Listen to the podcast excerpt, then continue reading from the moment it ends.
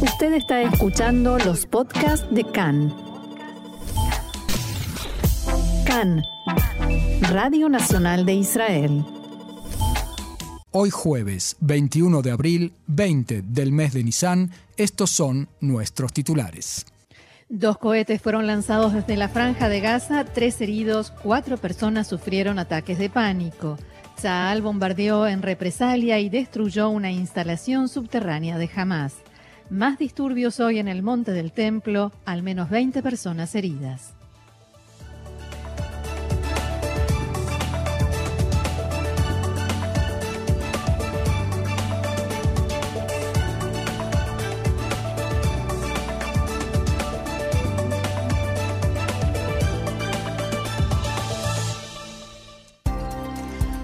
Ahora sí vamos entonces con el desarrollo de la información, la escalada en el sur. Un cohete disparado esta mañana desde la franja de Gaza cayó en ese territorio. En los incidentes de anoche, seis personas resultaron heridas cuando intentaban llegar a las habitaciones protegidas o por ataques de pánico. Cuatro de ellos fueron trasladados a hospitales. Tzal atacó por la noche en la franja de Gaza y destruyó una instalación subterránea de fabricación de motores para cohetes como respuesta al cohete que fue lanzado anoche y que sí cayó en Sderot. Durante el ataque de la Fuerza Aérea fue disparado un misil antiaéreo contra los aviones de Tzahal y en reacción fue bombardeada una base militar de Hamas. El portavoz de Tzahal, Ran Kojavi, dijo en diálogo con Khan que los ataques de anoche contra blancos por encima y por debajo de la tierra provocaron un grave daño a Hamas y, y fueron los más significativos desde el operativo Guardián de los Muros. Seguidamente fueron disparadas balas desde Gaza, la alarma Tseva Adon fue activada porque el sistema cúpula de hierro identificó por error los disparos como cohetes, pero no se registraron intercepciones. Del cohete que cayó en la ciudad de Sderot resultó herido un hombre de unos 70 años de edad, víctima de un ataque de pánico. El intendente de Sderot, Alon Davidi, dijo que, las declaraciones del portavoz militar, según las cuales los ataques de Tzal en Gaza provocaron un grave daño a Hamas, son pura charlatanería. Davidi dijo en diálogo con Khan que, abro comillas, Hamas no se atemoriza por esos ataques y que el gobierno de Israel que se apoya en Mansur Abbas y en Raam, tiene miedo e impide atacar a los terroristas. Habitantes de Gaza trabajan aquí y después nos disparan. Palabras del intendente de Sderot. El portavoz de Hamas, Hassem Kassem, dijo que el ataque en Gaza solo fortalece a las facciones de la resistencia para continuar la lucha por defender los lugares santos, sea el precio el que fuere. La batalla tendrá un solo final posible, la victoria de nuestro pueblo, dijo Qasem. En tanto, el líder de Hamas, Ismail Anie, advirtió en la mañana de hoy que, a partir de ahora, jamás considerará la entrada de judíos a la explanada de la mezquita de Al-Aqsa como una justificación para la escalada abro comillas, le digo a Israel que si cree que la profanación de Al-Aqsa cambiará su identidad islámica, delira, dijo Anie, y agregó, lo que los colonos están haciendo en la mezquita impulsará el conflicto, la confrontación en todos los niveles. Así como derrotamos la llamada Marcha de las Banderas, derrotaremos la política de irrupciones a la mezquita. Recién estamos al comienzo de la batalla. La crisis en el Monte del Templo. También hoy continuaron los disturbios. La policía informó de decenas de personas enmascaradas que cometieron desmanes en la explanada, ingresaron en la mezquita de Al-Aqsa y se atrincheraron allí lanzando piedras y fuegos de artificio desde el interior del edificio. Fuentes palestinas informan que las fuerzas de seguridad israelíes utilizaron medios de dispersión de manifestaciones como balas de goma y gas lacrimógeno. Por lo menos 20 palestinos resultaron heridos. La policía solicitará extender la prisión preventiva de siete habitantes de Jerusalén. Eh, de Jerusalén del Este, arrestados anoche bajo sospecha de haber lanzado botellas incendiarias desde el interior de la mezquita de El-Aqsa en el Monte del Templo. Anoche se registraron choques en el barrio Sheikh Jarrah, en Jerusalén Este, entre habitantes judíos y árabes, y efectivos de la Guardia de Frontera los separaron. No hubo heridos. No muy lejos de allí, en el mismo barrio, se realizó una cena de iftar, fin del ayuno diario, conjunta entre musulmanes y judíos. En la tarde de ayer se llevó a cabo la Marcha de las Banderas en la Ciudad Vieja, en Jerusalén, convocada por movimientos de derecha, pero la policía impidió que los participantes llegaran hasta la puerta de Damasco. Algunos de ellos se enfrentaron con los efectivos policiales e intentaron en varias ocasiones derribar las barreras que la policía colocó para cerrarles el paso desde Kikartzal. Dos de los manifestantes arrojaron botellas y piedras a los agentes y fueron arrestados. La Marcha de las Banderas tuvo en sus consignas y cánticos contenido político, en especial en contra del primer ministro Naftali Bennett.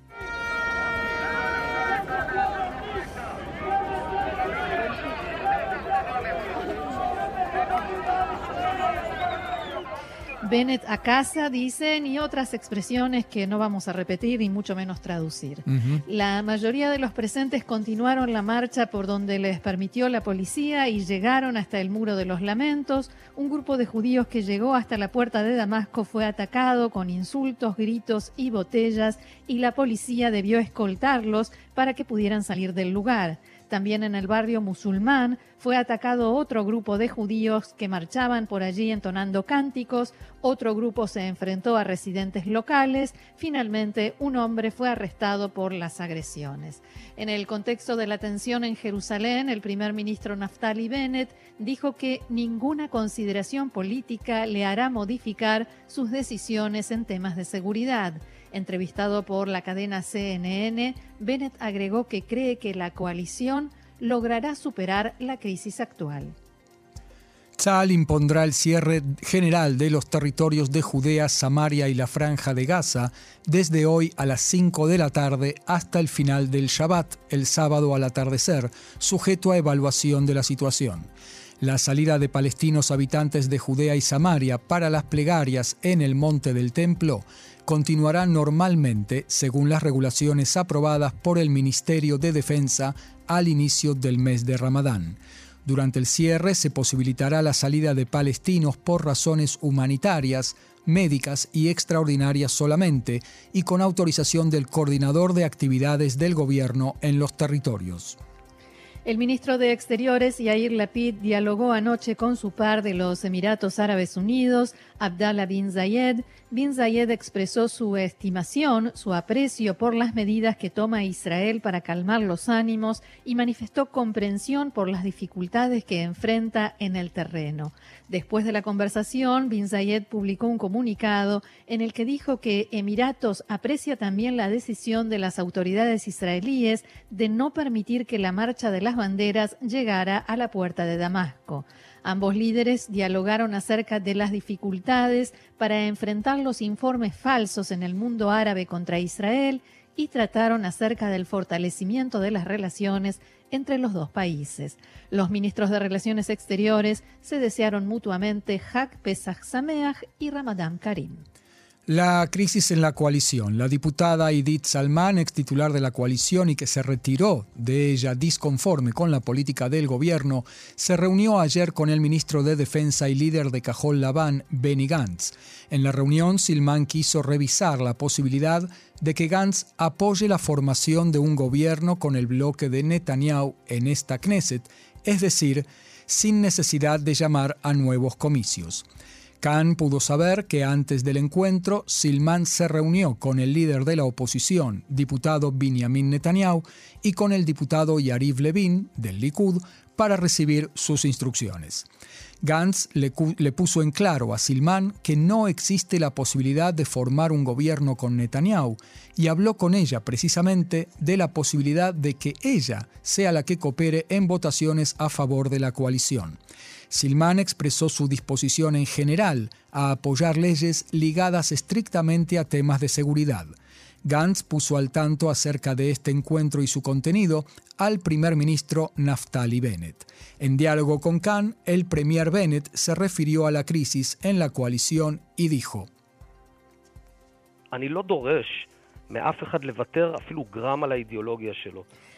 No exijo a nadie que abandone siquiera un gramo de su ideología. Mi ideología, mis creencias, soy un hombre de derecha. Hay gente de izquierda, pero sí exijo a todos colocar el bien del país por encima del bien político individual. Todos saben que en este tiempo hay que dejar de lado los temas de religión y Estado, continuó el primer ministro y se preguntó, ¿de verdad este es el momento de tuitear sobre el Hametz? ¿Por qué? Dejen por ahora de lado el tema del transporte público en Shabbat. Este gobierno ha puesto de lado las discusiones ideológicas para conducir un país exitoso y próspero. Bennett agregó, el verdadero examen no se da en un bonito taller de coexistencia. El examen real es compartir una mesa de gabinete con personas con ideas y valores diferentes, pero en la que todos aman el país. La alternativa es insoportable. Llamo a la mayoría silenciosa. Ustedes no pueden seguir en silencio. No se puede abandonar la cancha en manos de los gritones que durante el último año le machacaron la cabeza a Silman y ahora intentan hacer lo mismo al diputado Orbach, dijo Bennett. En la entrevista que concedió a Khan, el, primer, el premier se refirió también a la situación de seguridad en el país y su conexión con la política. Preguntado acerca de su decisión de impedir que el legislador Itamar Ben-Gvir participara en la marcha de las banderas, el, el primer ministro respondió. política. No hay en esto una cuestión de fondo, hay política. Y yo como primer ministro de Israel, por una provocación política de Ben-Gvir o Smotrich, no pondré en peligro la vida de soldados de Tzal y de policías israelíes. me mantuve y mantengo que la marcha de las banderas se debe cumplir, como cada año en el Día de Jerusalén. Sostuve y sostengo que los judíos deben continuar subiendo al monte del templo, incluso debo decir en cantidades bastante impactantes este año, pero no permitiré que se convierta a los soldados de Tzal y a nuestros policías en un juego en manos de políticos irresponsables. Bennett reaccionó a las críticas en su contra. Desde la extrema derecha dijeron que Bennett entregó la soberanía sobre Jerusalén al movimiento islámico. Bennett trabaja en el Consejo de la Shura. Al respecto dijo que se trata de mentiras arrogantes.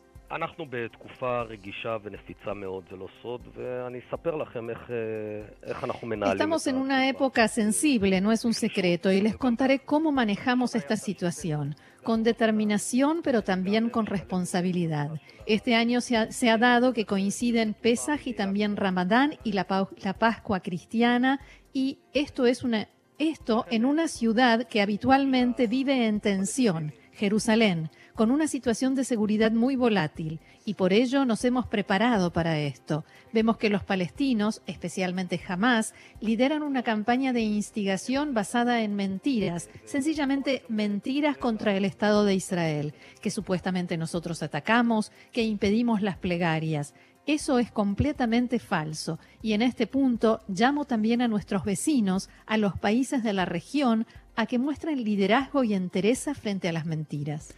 Hay quienes dicen también que el hecho de cerrar por unos días la entrada de no musulmanes al monte del templo es una rendición ante la violencia y el terrorismo.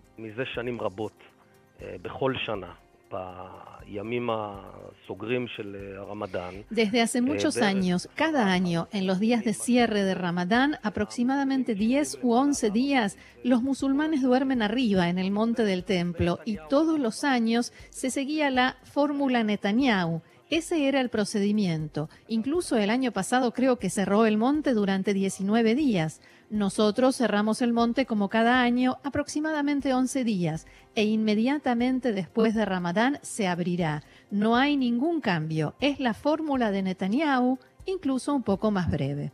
Por primera vez desde el comienzo de la guerra, Israel ayudará a Ucrania mediante la entrega de miles de cascos y cientos de chalecos protectores que serán transferidos a las fuerzas de rescate y organizaciones civiles ucranianas y no al ejército de ese país. La decisión fue tomada en el nivel político más alto en Israel y ahora se estudia cómo se llevará a cabo la adquisición y transferencia de la ayuda mencionada. El ministro de Defensa Benny Gantz dialogó en las últimas horas con su par de Ucrania, Alexei Reznikov, a quien le comunicó que, en virtud de las solicitudes del Ministerio de Defensa de Ucrania, aprobó la compra de equipos de protección, cascos y chalecos que serán entregados a las fuerzas de rescate y organizaciones civiles ucranianas. Esto forma parte de los extensos esfuerzos humanitarios de Israel, incluido el establecimiento de un hospital de campaña la absorción de inmigrantes y refugiados, la provisión de alimentos y asistencia humanitaria y médica y más. Las autoridades en Egipto han, iniciado una remodelación de la sinagoga Ibn Ezra en la ciudad vieja de El Cairo, una de las sinagogas más antiguas del mundo. Fue construida hace por lo menos 1200 años y últimamente comenzó a deteriorarse. En la sinagoga Ibn Ezra se conserva la famosa Gnizá, que sirve hasta hoy en día como la principal fuente para la escritura de la historia de los judíos de Oriente. Un alto funcionario de la Oficina de Antigüedades y Turismo de Egipto Dr. Mustafa Abed El Fatah dijo que en el marco de la refacción serán limpiadas las paredes de la sinagoga y serán renovados los ornamentos y el amoblado, será colocada una nueva capa de aislamiento en el techo que fue dañado por la humedad y se realizarán otros trabajos. Entre los muchos eh, festivales que hubo aquí en Israel, eh, un tremendo escándalo se armó anteayer en el recital del cantante Shlomo Gronig en el festival Engev junto al Kineret cuando dijo, abro comillas, Quisiera tener siempre un público como ustedes. De verdad, ustedes son tan ashkenazíes, lo cual arrancó risas del público, pero la frase continuaba. Abro comillas nuevamente no hay aquí ni siquiera un solo chachchaj, que es una palabra despectiva para los judíos orientales, en especial los sefardíes de origen marroquí y otros países. Es como decir, Roxana, a ver, eh, gronchos en la Argentina o terrajas en Uruguay o gamberros en España. ¿no? Eh, bueno, cada país tiene la suya, pero cada oyente sabrá a qué me refiero. Eh, la presentadora del evento, Nesli Barda, respondió sobre el escenario ante el público a sus dichos y le preguntó, abro comillas nuevamente, ¿no notaste, Shlomo, que todo el pueblo de Israel está sentado aquí hoy? Y por eso este público es tan bello y las canciones les pertenecen a todos. Las palabras de Barda, al parecer, surtieron efecto en Gronig, que subió luego al escenario a disculparse. Quiero disculparme ante todos ustedes, no tenía que haber dicho eso, se me escapó un chiste malísimo, perdón, hasta luego. Sumado a esta disculpa, Gronig publicó el siguiente comunicado. De verdad lamento que mis tontos dichos, no sé de dónde me vino una locura semejante, me disculpo desde el fondo del corazón. Después de tantos trabajos conjuntos durante años, no se puede sospechar de mí que soy racista. Pero los repudios no se hicieron esperar. El ministro de Cultura y Deporte, Gilly Trooper, escribió: Me entristecen los dichos desagradables, divisores e innecesarios de Shlomo Gronig esta noche. A nosotros nos gustan las audiencias en las que están todos. Queremos a todo el pueblo de Israel. Menos mal que estaba allí Nesli Barda, que supo enfrentar los dichos desagradables para recordarnos a todos lo obvio y está bien que Gronig se haya disculpado. El diputado Ariederi, del líder del partido religioso Sefardí Shas, fue menos diplomático en su cuenta de Twitter y escribió: es una vergüenza, racismo miserable y repugnante. Gronig, usted es un ser despreciable. La familia de Shlomo Gronig, en un mensaje publicado por su hija Yam, se volvió a disculpar en su nombre y dijo que desde hace un tiempo sufre demencia senil y no controla lo que dice. La hija, Yam, eh, dijo también que ojalá lo recuerden por su obra y no por este desliz, algo que en realidad no dijo a conciencia.